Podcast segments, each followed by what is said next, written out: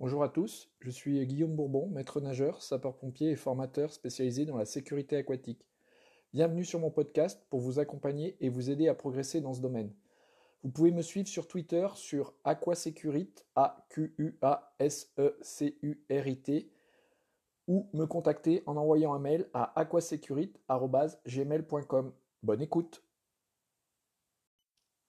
je vous annonce que le recueil des fiches infographiées sur la surveillance des piscines publiques écrit par Pascal Lebien et Elie Mignac est paru au prix de 20 euros. Le prix est dégressif selon les quantités commandées. Pour se le procurer, vous pouvez le demander par mail à pascal.lebien, l e b i h a i n univ-poitiers.fr.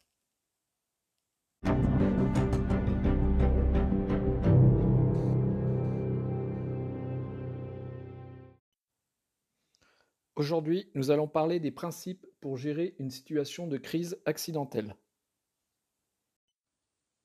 À l'occasion d'une noyade ou d'un incendie de sauna, par exemple, les situations auxquelles les responsables et les acteurs de la sécurité devront faire face ont toutes des éléments imprévisibles ou variables. Que ce soit le type de public, la météo, la fréquentation, la réaction des impliqués, etc., tous ces facteurs devront être pris en compte sans pour autant être connus à l'avance. C'est une raison d'ailleurs pour laquelle les POS doivent rester des outils permettant l'adaptation à ces contraintes variables et autorisant une marge de manœuvre à l'appréciation des acteurs. Pour faciliter le déroulement d'une situation d'accident majeur, je vous propose de suivre quatre étapes principales. La prise d'information, la définition des objectifs, la déclinaison des actions à accomplir et enfin la boucle de contrôle et d'adaptation. La prise d'information pour commencer. C'est la partie la plus sensible du processus. D'elle dépendent toutes les décisions qui vont suivre.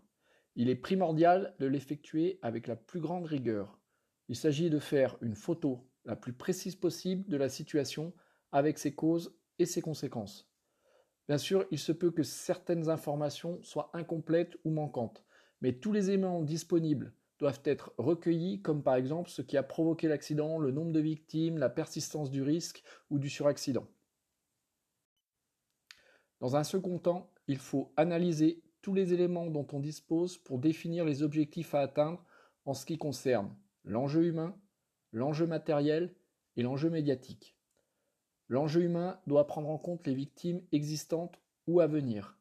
Il doit pour cela établir si la situation est figée ou si le nombre de blessés du côté du public ou du côté des acteurs peut augmenter.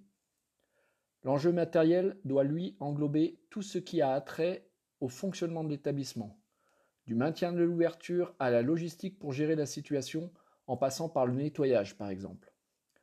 Enfin, l'enjeu médiatique doit prendre en compte les conséquences en termes de communication, d'image et de réputation. Que ce soit auprès du public présent ou des médias professionnels, il est indispensable d'adapter le message au niveau de la forme et du timing pour éviter les incompréhensions et les comportements inadaptés.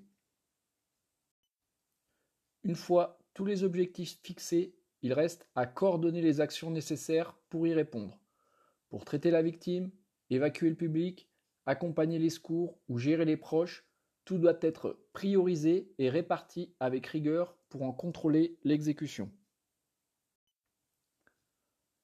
Enfin, le suivi de l'ensemble amènera à ce que des éléments nouveaux ou imprévus émergent, comme la défaillance du matériel, la présence d'un médecin ou autre personne qui est là pour vous aider. Dès lors, on se trouve dans l'étape initiale avec la prise d'informations pour ensuite corriger, ajouter ou annuler des objectifs.